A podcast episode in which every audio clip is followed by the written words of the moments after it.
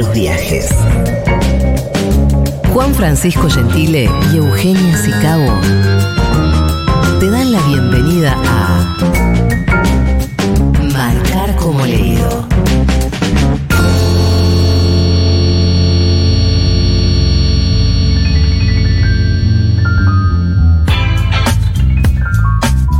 Hola, hola, bienvenidas, bienvenidos, bienvenides a una nueva emisión de Marcar como leído, el programa dedicado al maravilloso, insondable, misterioso, impredecible mundo de la literatura, de los libros. Como cada martes y a lo largo de una hora te invitamos a esta pequeña trampita a la realidad que en estas últimas semanas, como te venimos diciendo, más necesaria que nunca. Eh, acompaño, como siempre, a mi querida compañera Eugenia Sicabo. Hola, Euge, ¿cómo estás? ¿Cómo va, Juan Francisco Gentile? Le quiero contar a la oyentada que mi compañero Juan es mucho Juanes. Se pone los anteojos, se saca los anteojos, se deja los bigotes, eh, se deja Bueno. la barba, es como camaleónico. Eh, Yo bueno, no sí, sé sí. con quién me voy a encontrar cada semana. Eh, sí, tengo, tengo un poco esa virtud, así que la utilizo. La utilizo. Eh, contentos, como siempre, de hacer este programa. Como siempre, de Sí. refugiarnos en esta casa bella de Futurock. Y de estar eh, tomando un bermucito de nuestros amigos de la fuerza. Hasta que pase lo peor. A ver, voy Sí. a. A vos te sale, a mí no, últimamente, así que ¿El escorche? tenés que sí.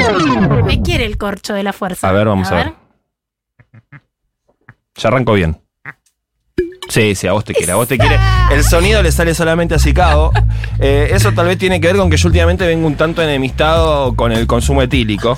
Eh, estoy más bien eh, tomando cosas livianitas. Bueno, pero este es el vermut blanco de la fuerza, que es livianito. Yo, como siempre, traje el sifón de la heladera de mi casa. Sí, claro. Que la verdad marida como Perfecto. bomba. Perfecto, bueno, hoy tenemos un programón porque vamos a estar conversando acá en el piso de Marcar como leído con uno de los grandes nombres de la literatura argentina actual que acaba de Aunque publicar. latinoamericana. Sí, claro. Aunque hispanohablante. Así es, acaba de publicar su nuevo libro que se llama Las niñas del Naranjel y es Gabriela Cabezón Cámara. Vamos a estar charlando con ella ya en minutos. Eh, por lo cual, bueno, seguramente la audiencia está del otro lado ahí parando la oreja eh, y, y sumándose con entusiasmo a este programa. Y como siempre pueden participar del sorteo del libro del mes, que es la biblioteca de los nuevos comienzos de mi chico Aoyama. Y para participar nos tienen que mandar sus audios o mensajitos al 1140 66 000 y aprovechando que vamos a estar hablando con Gaby Cabezón Cámara, que ha hecho eh, ejercicios bastante alocados en relación a figuras literarias, les queremos preguntar ¿qué personaje literario le harían una fanfiction? O Sí. sea, ¿a qué personaje literario le harían otro final? Le darían una vuelta le de darían tuerca, otro comienzo? una reescritura su historia, eh, lo que está arriba ponerlo abajo, lo que está abajo ponerlo arriba, al costado, al revés, al derecho, o como más le guste, pero qué personaje histórico reescribirían. ¿Histórico o literario? O literario, y sí. o literario. Sí, Ejercicio claro. carnavalesco. Bueno, ver, ahora lo vamos a charlar, porque a veces esas cosas se confunden un poco, ¿no? Es la Pe- idea, es lo más divertido. Personajes de la literatura que pasan a ser parte de nuestra historia, como algunos que ha eh, reescrito nuestra invitada de hoy. Cámbienle, por ejemplo, Sí. ese devaneo de la maga de Cortázar. Bueno. Hagamos a la maga un poco más inteligente. Bueno, por dale, dale, me parece Se las interesante. tiro. Me parece interesante. Bueno, 11 40 66 000, mándennos sus audios, queremos escuchar sus voces. Nos encantan que formen parte de este programa tan bonito que hacemos que se llama Marcar como leído. Subrayar o no subrayar los libros. Esa es la cuestión. Marcar como leído. Futuro.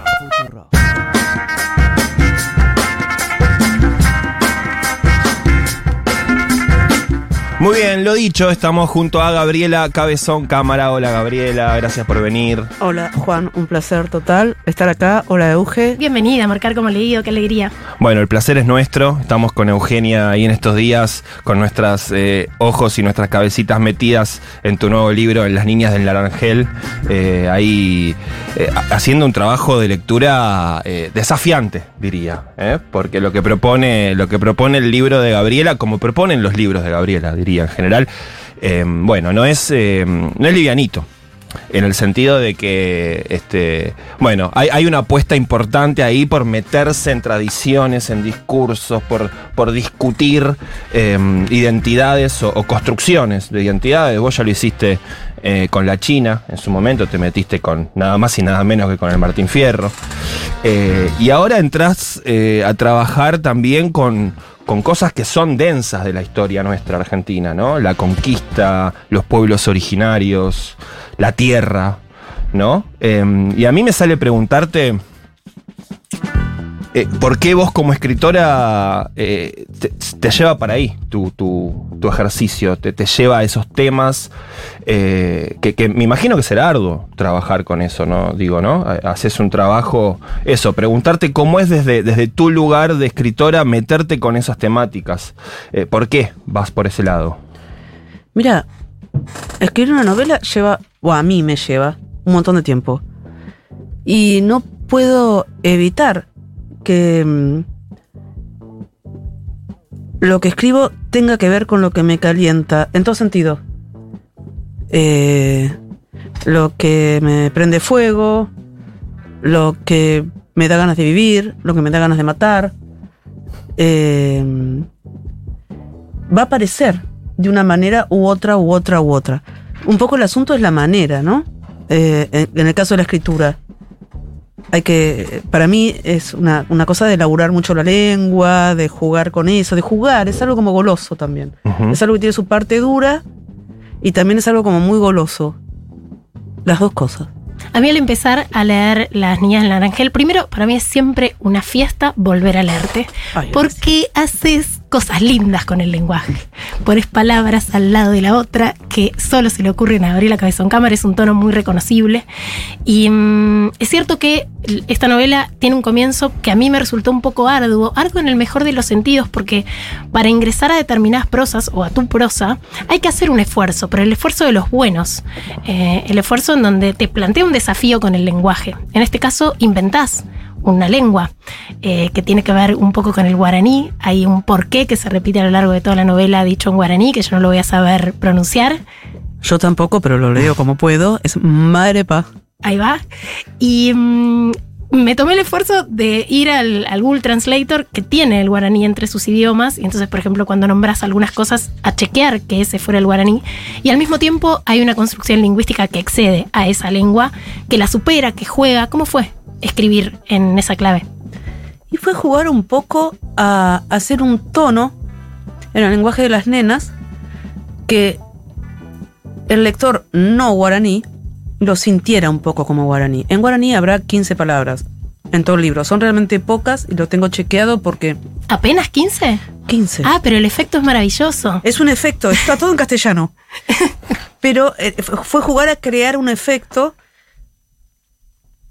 Primero, pues yo no sé hablar guaraní. O sea, estoy tratando de estudiar, pero soy mala para las lenguas y es una lengua muy, muy extremadamente distinta que la nuestra. Eh, segundo, porque la mayor parte de los lectores tampoco saben hablar guaraní. Eh, entonces era como crear el efecto. ¿Cómo haces que se sienta como que es guaraní? Bueno, qué sé yo, cómo. Yo intenté esto. Eh, pero las palabras son realmente pocas y lo sé porque todo esto lo chequeé con una profesora y traductora de guaraní, que es una argentina que vive en, en Oslo, que se llama Liliana Franco. Entonces le mandé todas las palabras para que ella chequeara que, estaba- que estaban bien usadas. Son muy pocas. Pero es como jugar al, al tono, al acento, a jugar al- al- al ritmo. Jugar. Y en ese juego, Gabriela, aparecen distintos registros, una, diversidad de registros, de voces, de cosmovisiones que están ahí eh, conviviendo de alguna manera en este aparato eh, complejo que es este libro. ¿En algún momento eso fue, eh, cerró de alguna manera? Porque claro, cuando uno empieza a trabajar con distintos registros, el problema o el desafío que se presenta es que eso después tenga un, sentido eh, en su conjunto, ¿no?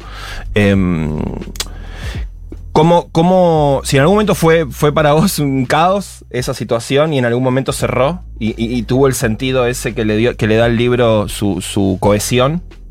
Fue un caos durante muchísimo tiempo y creo que en algún momento cerró, pero no me corresponde a mí decirlo. Para mí cerró en algún momento. Claro, para vos como, como, como escritora, digo, después el lector hará su... El lector hará lo que Su- quiera Claro, y lo que pueda. Sí. Pero sí, para mí en un momento cerró, pero durante mucho tiempo fue un material muy desafiante Mm, porque era todo medio, todo medio inventado.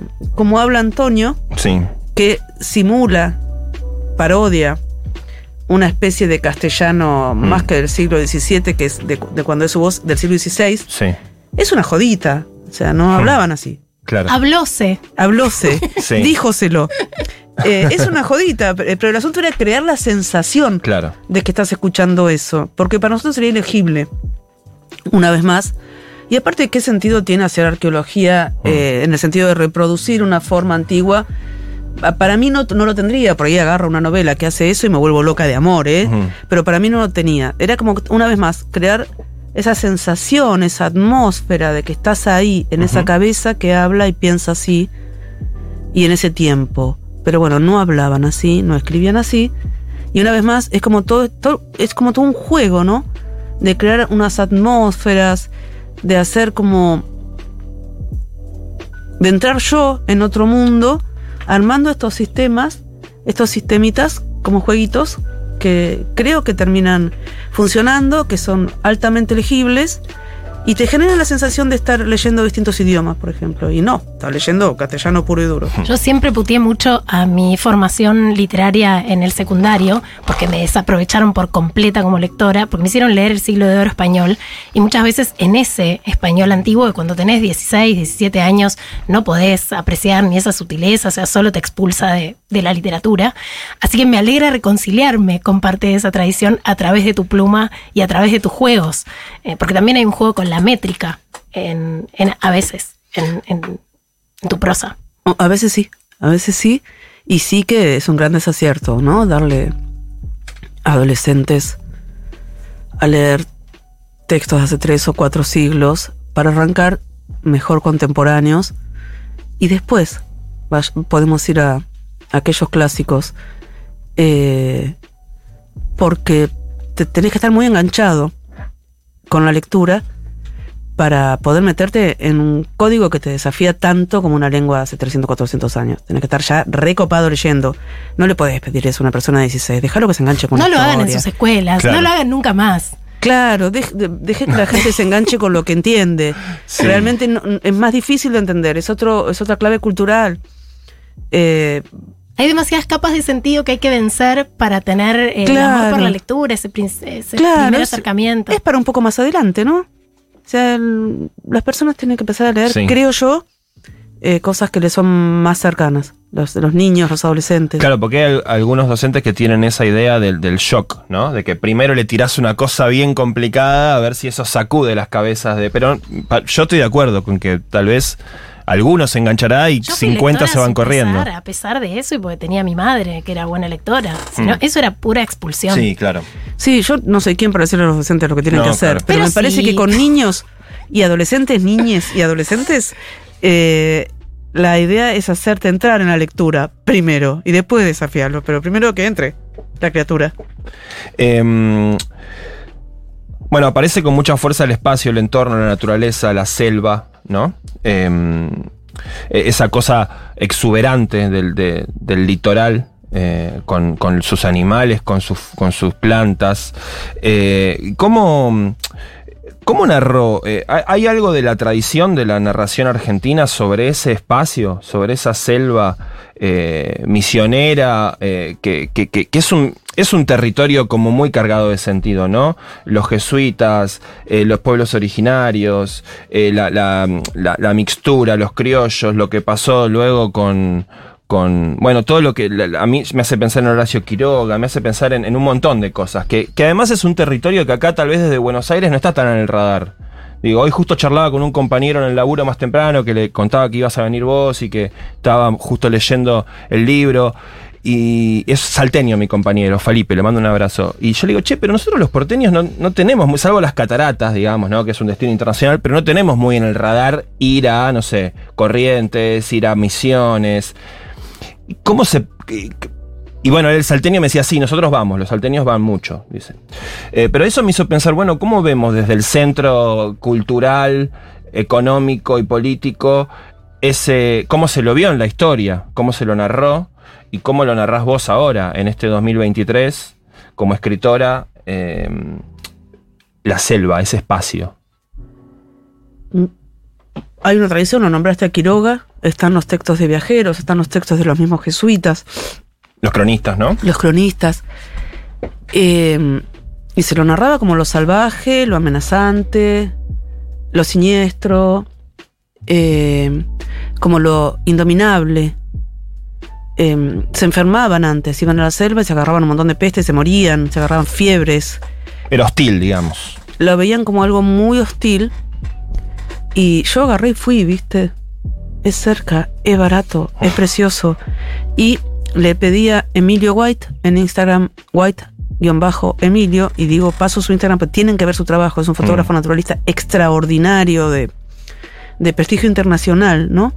Y le, le pedí a Emilio, Emilio, quiero ver lo que ves vos. Y Emilio me llevó a ver lo que ve él en la selva paranaense en Misiones. De la selva paranaense queda el 7%. Wow. Es una maravilla, hay que cuidar lo que queda, es muy poquito. La selva paranaense iba desde Misiones hasta Río de Janeiro, una franja muy amplia del litoral de Brasil. Em, y es una puta maravilla, es un lugar mágico en el que sentís que estás viva en el medio de la vida. Es una cosa muy extraordinaria. Aprendés a prestar atención cuando caminas, porque las serpientes no te quieren pisar, pero vos no, no las no te quieren picar, pero vos no las querés pisar. Obviamente se defienden. Em, que está lleno de animales, pero no los ves, te tenés que quedar muy quieto, muchas horas para poder verlos. Eh, quedarse quieto muchas horas puede ser sentarse arriba un montón de garrapatas. Muchas horas, quietecito. Tuve garrapatas hasta. No sé si decir cajeta. Yo nunca sé qué palabra usar. Vagina me parece horrible. Hasta ahí, hasta las profundidades. hasta en las profundidades más profundas de mí misma.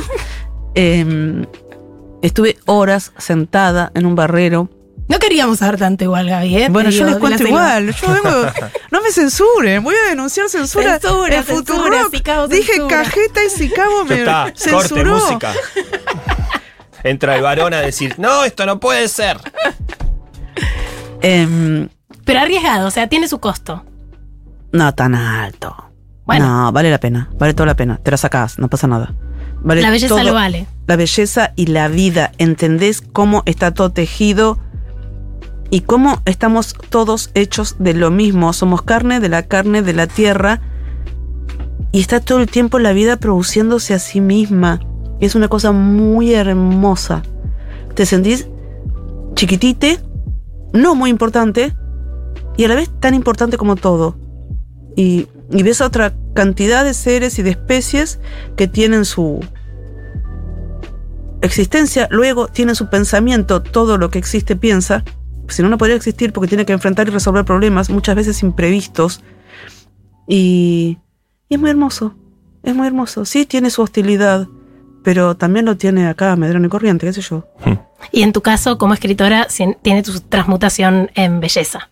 Digo, algo que no todos podemos hacer. No sé si me llevas a mí a la selva y te salgo con las páginas de reflexiones en donde aparecen los animales como aparecen en, Pero es en tu mucha última novela. más bella la selva que lo que yo puedo escribir. ¿eh? Que lo que puede escribir nadie. O sea, eso es de una belleza inconmensurable. El Paraná, transparente, con su lecho de basalto negro, su agua tibia y sus peces nadando, que puedes abrir los ojos y verlos. No, loca, es algo. Las mariposas. Bueno, Eh, hay previaje. Eh, me voy, la Sí, próxima. no, O sea, pero te lo eh, digo en serio. Anda. Anda. Pero sabés que vas a algo muy tranquilo, que tenés que ser súper respetuosa, súper amorosa, súper discreta, quieta para poder ver. Y, y muy concentrada. Es una cosa muy hermosa, es otra cosa. Y ese es el entorno donde aparecen tus personajes, eh, justamente con una relación no hostil con el entorno, ¿no? Co- Construyendo otra cosa, otros, otro encuentro con ese entorno y entre ellos mismos, ¿no? Antonio, eh, que antes no era Antonio, eh, las, las niñas que lo acompañan, que están muy flaquitas, los animales que los, los acompañan. eh, Los monitos, la Sí. el potrillo. Sí. ¿Cómo, cómo, cómo, bueno, no, obviamente no, no vamos a, a spoilear, como se, se dice, eh, el contenido, pero cómo, cómo construiste esa, como esa tribu, ¿no? Ese, ese, pequeño grupo. Bueno, Antonio, nacido Catalina, escapado de un convento a los 15 años, eh, llevado a hacer lo que se le da la gana cuando se le da la gana, como se le da la gana, eh, llegado a América en algún momento, pero nació en el País Vasco, eh, yendo de desventura en desventura, de asesinato en asesinato, de canallada en canallada, pero de una manera muy vertiginosa, nunca esperando. Hoy una amiga mía, una académica de la Universidad de Pensilvania, Laura Pensa, me decía, eh, la niña de Ángel, Antonio es lo contrario que Sama. Sama es el buen funcionario que se ata a las reglas de la colonia y por eso espera y espera, y espera. Antonio no espera nada, hace lo que se le ocurre. Y a mí me encantó eso. Claro, es un sacado, Antonio. Es alguien que vive en un borde. Siempre en un borde, siempre escapándose. Improvisa todo el tiempo, inventa. Siempre inventándose identidades, eh, improvisando, escapándose, porque realmente tiene un- le gusta jugar las cartas, tiene un sentido del humor muy abusado, con lo cual eh, le dicen gordo o puto, o lo que sea, o mentiroso o cornudo, y pum, mata a uno, listo, a la cárcel, zafa la horca por un pedo, y así es su vida, vértigo, vértigo, vértigo, correr, correr, correr, escaparse, escaparse, escaparse. Por una serie de equívocos, porque él no es una persona de buen corazón, el personaje histórico es siniestro, es una especie de personaje de una picaresca del horror colonial, eh, pero en mi novela eso ya pasó en su vida, y por una serie de equívocos se encuentra detenido en la selva con todos estos seres. Y es afectado por ellos, por la selva, por las niñas, y entiende, o en todo caso experimenta otra forma de vivir. No es Yo que si se no le leía ocurre. la contratapa que dice que el personaje está basado en Catalina de Erauso, que era esta monja alférez, que después me fui a, a fijar y evidentemente hay toda una narrativa porque era escritora y dejó unas memorias inéditas que estuvieron mucho tiempo inéditas y se armó cierto mito en torno a esa figura. Eh, hubiera resistido por completo la novela aunque no tuviera ese anclaje en una figura histórica real. Pero ¿cómo llegaste vos a la figura histórica real? Una amiga mía, mi editora, que es la mejor editora del mundo, Ana Laura Pérez, Un beso grande le mandamos. le mandamos muchos besos a Ana. Eh, realmente es una editora extraordinaria, eh, brillante y generosa. Eh, tiene en su casa un cuadro de Fermín Eguía que representa a la monja alférez. Y bueno, alguna vez, hace 15, 20 años lo vi, le pregunté, ¿y esa quién es? ¿O ese quién es? ¿O qué es este cuadro? Me contó y ahí empecé a buscar la autobiografía, flashé con la historia. Hmm. Es una persona que nace mujer y termina eh, autorizado a ser varón por el rey y por el papa. Ojo. A sabiendas de Sí, sí, sí, sí. su Comprobada, genética. comprobada su genitalidad y además que había mantenido el himen intacto. Porque por lo mismo, sin himen, derechito al asador, a la hoguera. Hay otros personajes más o menos contemporáneos que les dio por vivir como querían, eh, que fueron de la hoguera en un segundo. Pero bueno, vos podés matar un montón de gente en esa época, Pero y- si conservaste el himen. pero si tenés el himen ahí, ah, no, vieja, bueno. Claro. Y además tendías al bien, porque vos fíjate que viril y virtud tienen la misma raíz, wir. O sea, tendías al bien. Ibas a lo viril, que es el bien. Estaba más o menos bien. Y decías que el personaje histórico realmente eh, era muy controversial. O sea que no. No, no era controversial, era un canalla hijo de puta. ¿Por? Mata un montón de gente, participa de la conquista de la Araucanía, cuenta el mismo de que descuartizaron a un niño indígena, o sea, es heavy. Heavy. Sí, sí, sí. No nos gusta. Quien habla es Gabriela Cabezón Cámara, que acaba de publicar Las Niñas del Naranjel, su nueva novela. Vamos a seguir conversando con ella. Gentile y Sicabo. Martes, de 20 a 21. Futurock.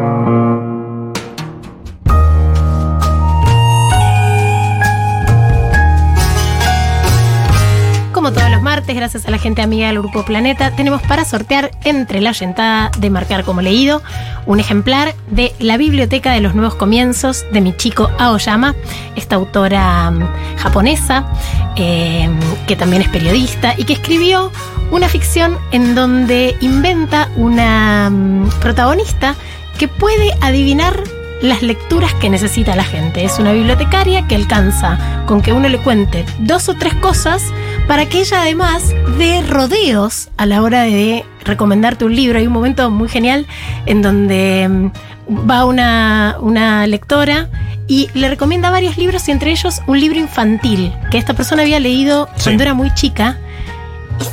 Le, le parece raro, dice, ¿por qué? Entre las cosas que me recomendó, me recomendó este libro, pero bueno, me lo llevo igual. Y en ese libro hay una receta que en un momento de mucha angustia le funciona para hacerse esa comidita que había comido de chica y era exactamente lo que necesitaba. Rosa algo con el realismo mágico de como para chocolate, esas Sí. cosas en donde hay En lo, lo pequeño, lo cotidiano, aparece algo medio mágico. aparece algo medio mágico porque está este superpoder que a veces yo creo tener y siempre me gustaría tener. Claro. Y me encanta cuando funciona conmigo, cuando esos, sobre Sí. todo libreros o libreras, que le decís tres coordenadas, le decís, me gustó tal, Hmm. tal y tal, y te dicen, y llévate tal, y ese tal te rompe la cabeza.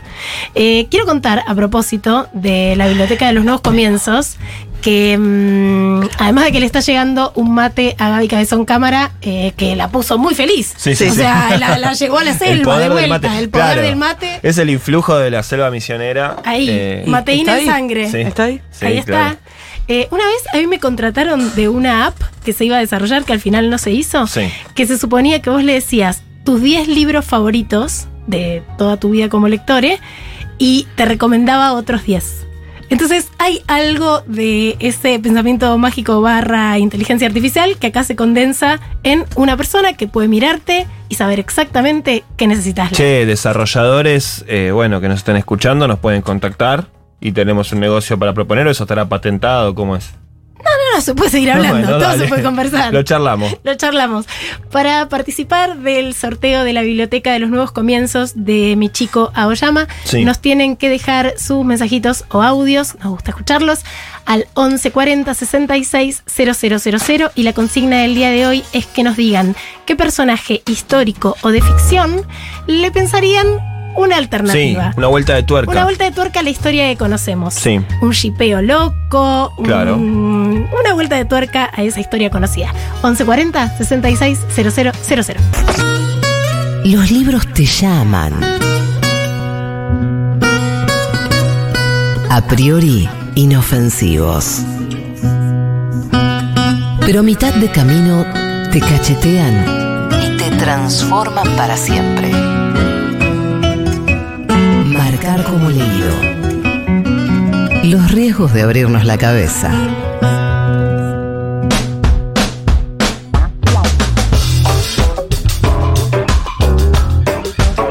Muy bien, continúa marcar como leído en el aire de Food Rock. Y seguimos en compañía de Gabriela Cabezón Cámara, que acaba de publicar Las Niñas del Naranjel, su nueva novela. Qué alegría tenerla, Gabriela, ¿no? Qué buena novela escribiste, Gaby. sí. Lo hiciste una vez más. Lo haces cada vez. Bueno. Qué cosa increíble. La periodista objetiva. Gracias, gracias. Yo hueso. Pero es que yo leí toda la obra de Gaby Cabezón Cámara. Claro. Leí La Virgen Cabeza, leí Romance de la Negra Rubia, eh, leí Bella, Las Aventuras de la China Iron. La miro a la cara y no estoy mirando ningún papel, eh, y no tengo mi biblioteca cerca. No, es una, sos una de las grandes escritoras argentinas y no me da empacho decírtelo a la cara porque soy fan. Eh, y lo has hecho, lo has hecho de nuevo. Eh, la otra vez decías que otra vez, hace un ratito nomás decías que lo que te prendía fuego era lo que te daban ganas eh, de escribir, lo que te calentaba. Y pienso que en tus ficciones aparecen cuerpos prostituidos, vejados, quemados, violentados. Eh, en tus novelas la violencia contra los cuerpos eh, ocupa un lugar fundamental. ¿Qué te interesa contar de estos cuerpos? Porque acá también aparecen muchas vejaciones, aparece el fuego como purificador eh, y como castigo. Bueno, qué sé yo. Soy latinoamericana, ¿no? Vivo en un contexto de extrema desigualdad, que es extrema crueldad y que es extrema vejación de lo que es ser humano. Y eso me atraviesa como, como a todos, qué sé yo. Eh, Bueno, quizás elegiste un periodo histórico para narrar, que es el de la conquista, donde se mezcla con la Inquisición, en donde había un ensañamiento particular con los cuerpos, ¿no? Foucault lo tiene recontraestudiado, ¿no? Esto de, em, de, que sea el cuerpo como castigo, que eso después se modificó. usted que es socióloga me puede explicar mejor. No, bueno, había una, una puesta en escena del castigo para que sea leccionador, justamente. Eh, y después ese suplicio que era público y que se daba en la plaza pública y que acá se da como ejecuciones públicas. Hay gente que está colgada eh, ante los otros y hay grandes matanzas y además matanzas purificadoras que parecen ser una ofrenda a los dioses. Esto después se modificó con la modernidad y pasó a ser el cuerpo encerrado, el cuerpo por fuera de la mirada de lo social. Acá vos pones los martirios ante la mirada de otros y pasa algo con esos cuerpos y pasa algo con los otros. ¿Qué te interesa de lo que pasa con los otros, con los que miran los martirios? Bueno, es, disciplinador, ¿no? Siempre.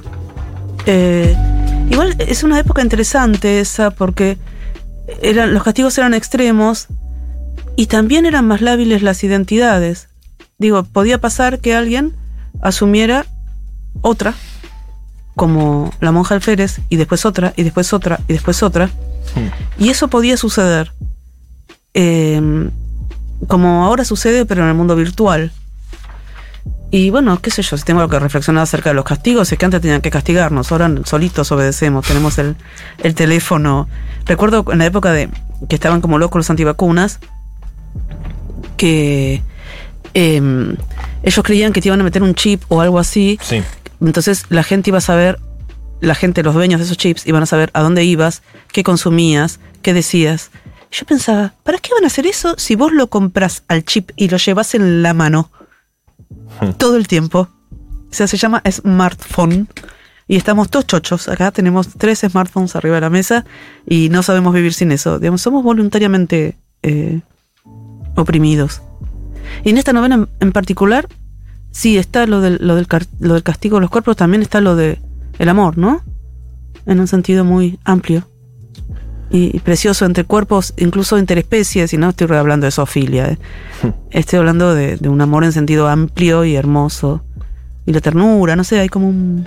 Y me estoy quedó. muy tierna, estoy cada vez más... Me gusta porque vos pones el eje ahí y yo puse eh, el eje en lo siniestro. Cada uno le pone el énfasis eh, donde su cabecita elige. donde su cabecita puede, Donde depende puede del día. inconsciente, claro. No, incluso yo mientras las escuchaba conversar acerca de esto, acá volvía una, una oración que me anoté eh, que dice, respecto de los indios, así lo llaman los personajes que están hablando en este momento, dice, nunca puede uno estar seguro de haberlos terminado de matar. Y me pareció muy interesante porque es como una mirada casi mm, que la pienso hoy, desde el hoy. Como si no, no hubieran terminado de morir nunca. Esos indios asesinados en la conquista y luego en la campaña del desierto y luego en, en todos tantos otros episodios históricos de matanzas y demás. Eh, eh, bueno, ahora Son todos el fusilado que vive. no terminan de morir. resisten, siguen viviendo. Es algo, es una proeza porque sí, estuvo la conquista, pero no es que llegó 1810 y listo, se acabó. Es hoy, es contemporáneo. La gente del Tercer Malón de la Paz está ahí en tribunales y han mantenido sus cosmovisiones, sus maneras de relacionarse, sus lazos sociales, sus costumbres y la manera de vivir que a ellos les gusta estos 500 años de masacre continua, que sigue. Eh, sigue en Salta, pero también, digo, sigue en Jujuy, pero también en Salta, en Catamarca, en todos lados, sigue en la Patagonia, eh, muy claramente en la Patagonia, contra los mapuche, ¿no? Es una cosa muy zarpada. Sigue, sigue, sigue, sigue. Y ellos resisten y viven es una cosa.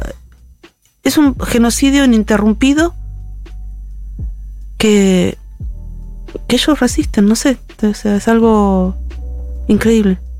Yo quería preguntarte por la construcción de la masculinidad. En algún momento, el protagonista de la novela, que fue mujer, eh, dice: Yo fui mozuela al revés hasta que conocí hombres suficientes para ser uno yo misma. Esto, y, me hacía pensar en cuando eh, Simón de Beauvoir en el segundo sexo dice, bueno, la mujer es el otro del hombre, y acá lo que vos construís es ese hombre es el otro de la mujer que sabe ser, porque para lo único que la entrenaron es para ser mozuela, entonces su manera de ser hombre es ser mozuela al revés. Eh, ¿Cómo construiste ese pasaje? Me pregunté, ¿co- ¿qué puede saber de lo que es ser hombre una niña que fue arrojada en unas bestias, no querían ni a sus hijos, los hijos de puta, arrojada de la casa familiar al convento a los cuatro años, donde eh, estaría el cura dando vueltas, pero no, no, no, no había muchos hombres. Y bueno, se las arregla para construir uno. Y me imaginé, bueno, le decía, mira para abajo, miraba los ojos. Eh, sé sumisa, era insumiso. Em, bueno, cuando se, se construye esa hipotética complementariedad de los géneros, se construye así, ¿no? Eh, de una manera arbitraria y, y complementaria. Es, la, complementariedad de ese modo en es, es un invento, qué sé yo. O sea, ahora las mujeres miramos a los ojos y, y seguimos siendo mujeres. Y podemos ir al ejército y seguimos siendo mujeres. Bueno, en esa época, si mirabas a los ojos y ibas al ejército, nadie podía creer que fueras una mujer. Eh, Porque eso no era una mujer. Pasaron cinco años desde la China. Mm, creo que seis. Las ¿Seis? aventuras de la China Iron. Eh, bien, sí. Eh, que en ese tiempo que, que transcurrió en el medio, em, pensaste durante eh, muchas veces, bueno, tengo que publicar algo, se está haciendo muy largo o, o no. Estaba luchando con este texto, estaba Mm. tratando de construirlo. Ah, fue un, un proceso de años. Sí, sí, fue un proceso de años. En el medio estuvo la pandemia. Eh, y en el medio de la pandemia, la China quedó eh, en la shortlist de un, de un premio del, del Booker International. Entonces tuve que hablar mucho de la China. Era muy difícil escribir esto hablando Claro. todo el puto día, todos los putos días. Porque aparte, como era la pandemia, había Claro. un Qué tremendo eso que les pasa actualmente a los escritores. Había Es una como- cosa por Zoom por día, o dos, o tres, porque claro, nadie tenía nada que hacer. Claro, es Entonces eran el- todo congresos de escritores, reuniones. Como los Rolling Stones que odian Satisfaction, digamos, ¿no? Ya un Feria, momento festival. que- No, pero era, era la pandemia. Claro. O sea, yo no Zoom, sé, yo debo haber Zoom. estado en un festival en Kuala Lumpur, porque claro, era gratis, tengo que hacer un Zoom. En la computadora, sí. Eh, entonces era festival, festival, festival, feria, feria, mesa, mesa, lectura, lectura. Entonces ese periodo de tiempo fue muy difícil escribir. O sea que ahí tuvo una interrupción. Hmm. Y después, bueno, lo, lo anímico en la pandemia y todo eso no era fácil. Ponerle onda a algo cuando te estabas caído a pedazos. Eh, ¿Tuviste pausas largas que lo dejaste el texto reposar ahí, no sé, meses? Sí, sí, llegó, sí. llegó a estar así. Sí, llegó a estar así. Eh, claro, porque, porque yo. A mí me da mucha curiosidad pensar en cómo, cómo es ese trabajo eh, cuando tenías que hacer cierta cosa medio artesanal con el, con el lenguaje, ¿no? Aparecen ahí muchos, muchos, muchas líneas, lo que hablamos al principio, muchas líneas de sentido y demás. Entonces me preguntaba si te habías puesto muy metódica, por ejemplo. No, yo siempre me quiero poner metódica y no me sale. no, es un bajón, pero no puedo. ¿Qué te divirtió más de escribir la novela? Porque tiene mucho humor también. Bueno, eso, reírme, de, de poder reírme de lo que estaba contando. Eh, y después construir el- la, la ternura, que para mí fue una, es una dimensión muy importante en la vida. Eh, Un poco como dice Mary Oliver, si el mundo fuera solo dolor y lógica, ¿quién lo querría? Hay, el mundo es otras cosas, ¿no? Y, y a mí me interesa poner el foco ahí. Eh, en este momento de la vida, esta semana ni les puedo explicar. cómo Hmm. Me interesa poner el foco ahí. Acá Y tenemos que ser más tiernes que nunca. Tenemos que querernos Un mucho. Es una semana, no, es una semana para el amor. sí. Y la que viene, tal vez más. Y después lo, lo que siga, tal vez más. Pero para un amor de verdad, eh, de verdad, tenemos que, que ser capaces de amor porque mm, va a ser muy duro. Yo pasé por sociología de la UBA, vos pasaste por letras con mi compañero Juan Francisco Gentile. ¿Qué le da Puan a quienes quieren ser escritores y escritoras? ¿Y qué les quita? Yo no siento que me haya quitado nada. Pero bueno, yo era una alumna muy promedio, no me destacaba. eh, creo que zafaba las monografías y todo eso porque escribía bonito y no porque entendiera tanto. Y nunca me interesó demasiado la aproximación teórica a la literatura. Eh, disfruto como loca de los textos de la gente que sí se interesa, pero a mí no me interesaba entrar por ahí.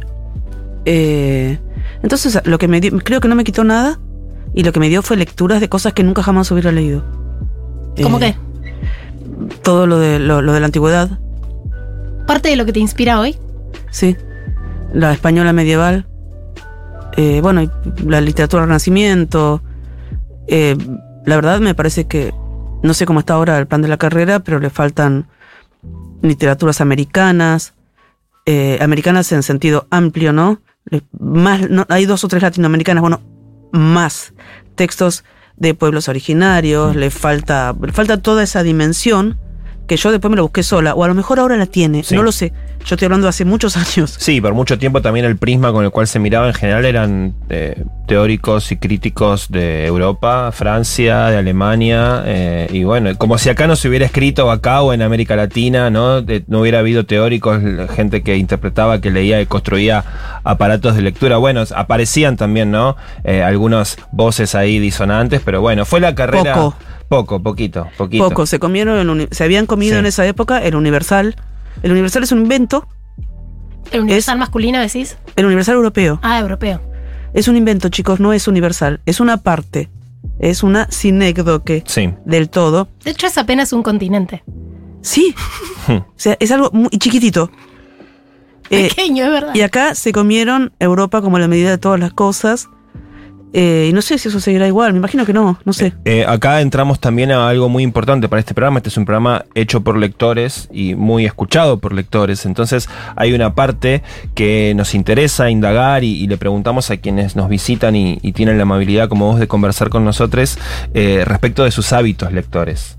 Imagino que sos eh, una habitual lectora, le- leerás eh, mucho, no sé, particularmente en este momento de tu vida. ¿Sos maniosa? Como lectora tenés, no sé, sos... eh, acá, por ejemplo, nos dividimos mucho entre quienes eh, eh, son muy preciosistas del objeto libro, lo tienen muy inmaculado, tienen su biblioteca recontraordenada y después hay otros que son más que les gusta escrachar los libros un montón, no les molesta que se rompan, que los prestan, no sé, vos qué, qué onda en ese sentido.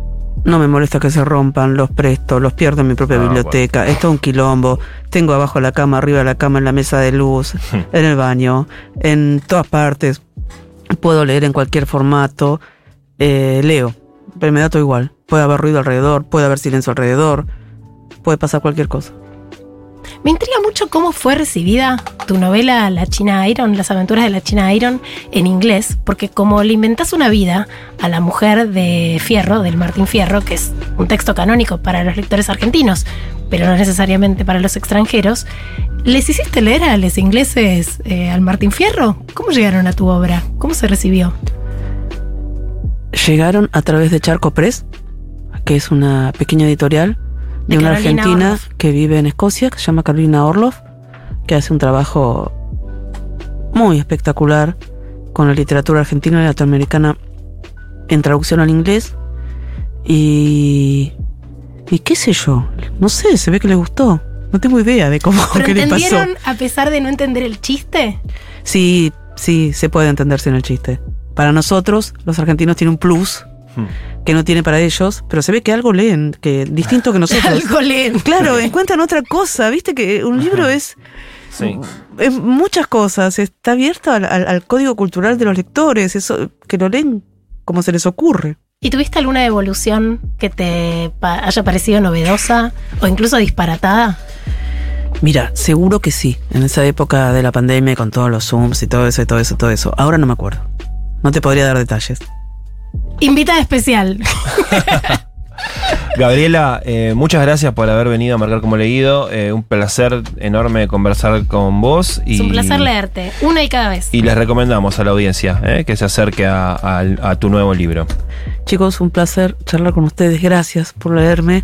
Hmm. Y, y bueno, nos es de las estamos viendo. primeras entrevistas que estás dando de esta novela, Sí, ¿no? Porque sí. salió hace nada, hace Nada. una semana. Recién horno. Primero de octubre. Y es de las primeras, sí, señores. Gracias, Gabriela. Muchísimas Gracias por gracias. ser vanguardia, muchachos. Escuchamos un poquito de música y ya venimos. bueno, chiquito.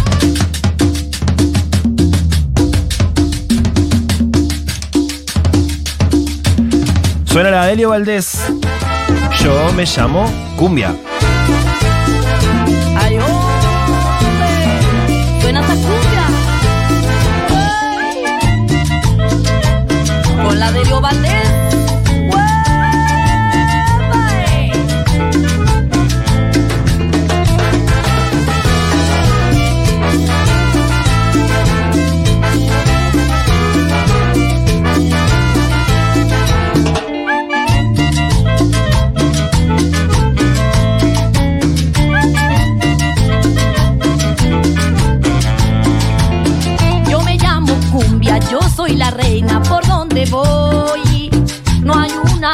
cadera que se esté quieta por donde estoy. Mi piel es morena como los cueros de mi tambor. Y mis hombros son un par de maracas que besa el sol. Y mis hombros son un par de maracas que besa el sol. Tengo en la garganta una fina flauta que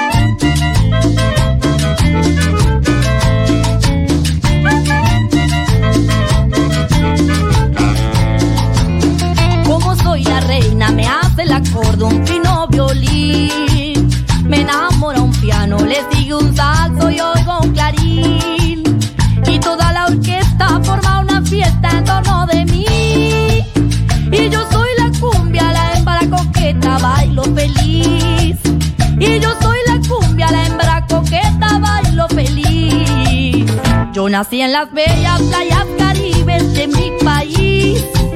Soy barranquillera,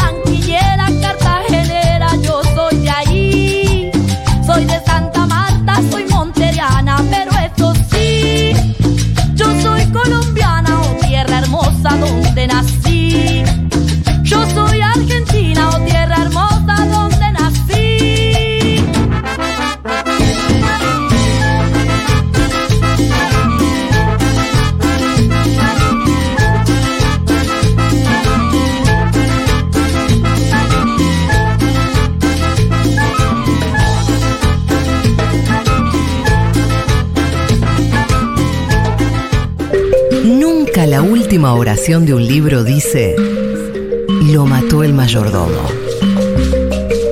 Marcar como leído. Un libro es mucho más que su trama. Antes de que pudiera mirarme, saqué la carta y se la di en un movimiento rápido, como queriendo sacármela de encima o de adentro. La caferata la agarró y en esa sincronía de incomodidad me rozó un poco la mano y el brazo. La recibió con la naturalidad de aceptar lo que se ofrece. Después me abrazó. Yo le devolví el abrazo, entregada sobre su cuerpo. Todo el resto estaba ahí, en las palabras, la mirada, la postdata. Ese fue el final de Ni chico ni chica, de Belén Mentasti, publicado por Rosa Egber.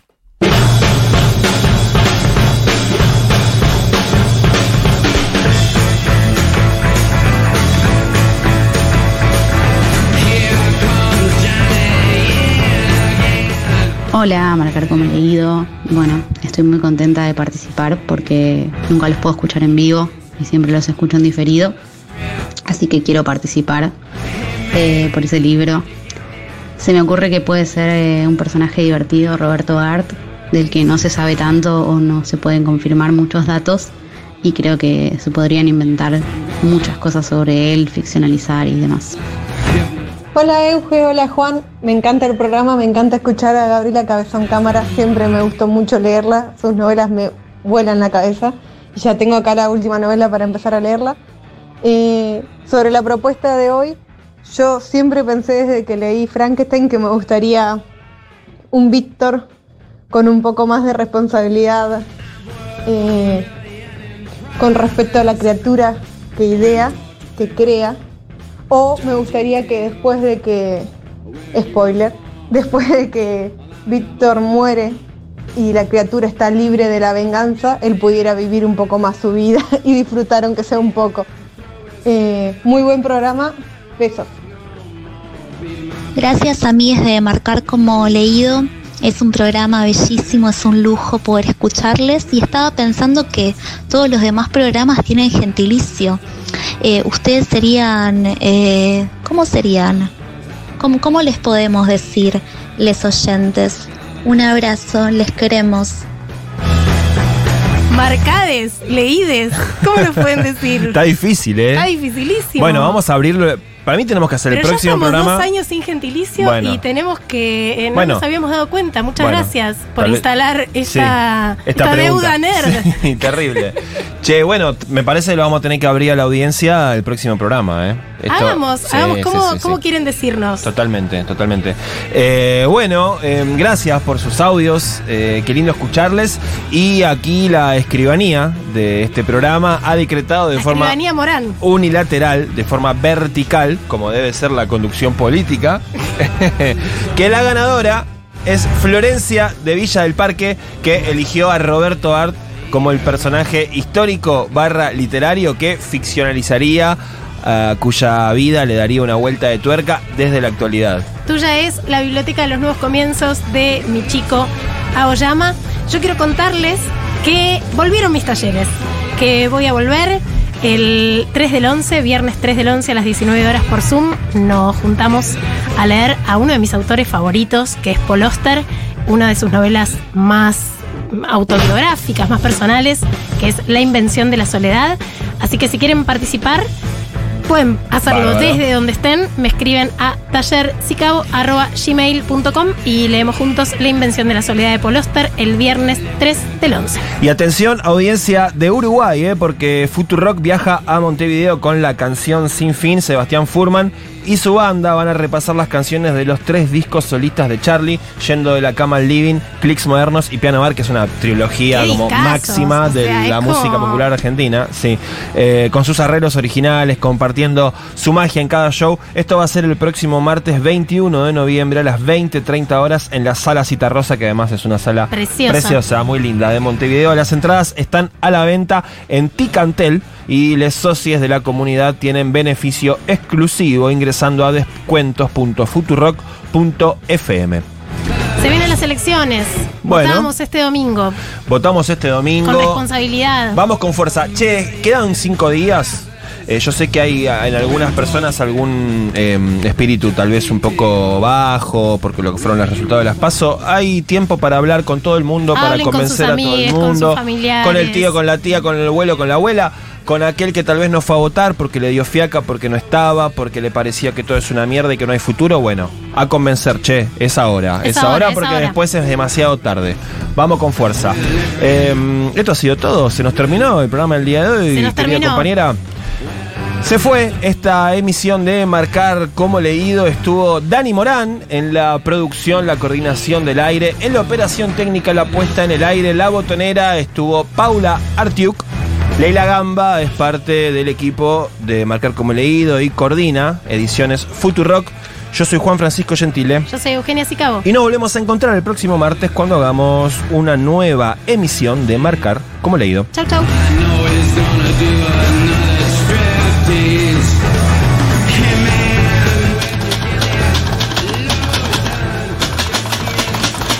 Programa de Marcar como leído se terminó de imprimir en los estudios de Futurock en octubre de 2023 en letra ballet, creada por el tipógrafo argentino Maxi Esproviero. Marcar como leído. Futurock.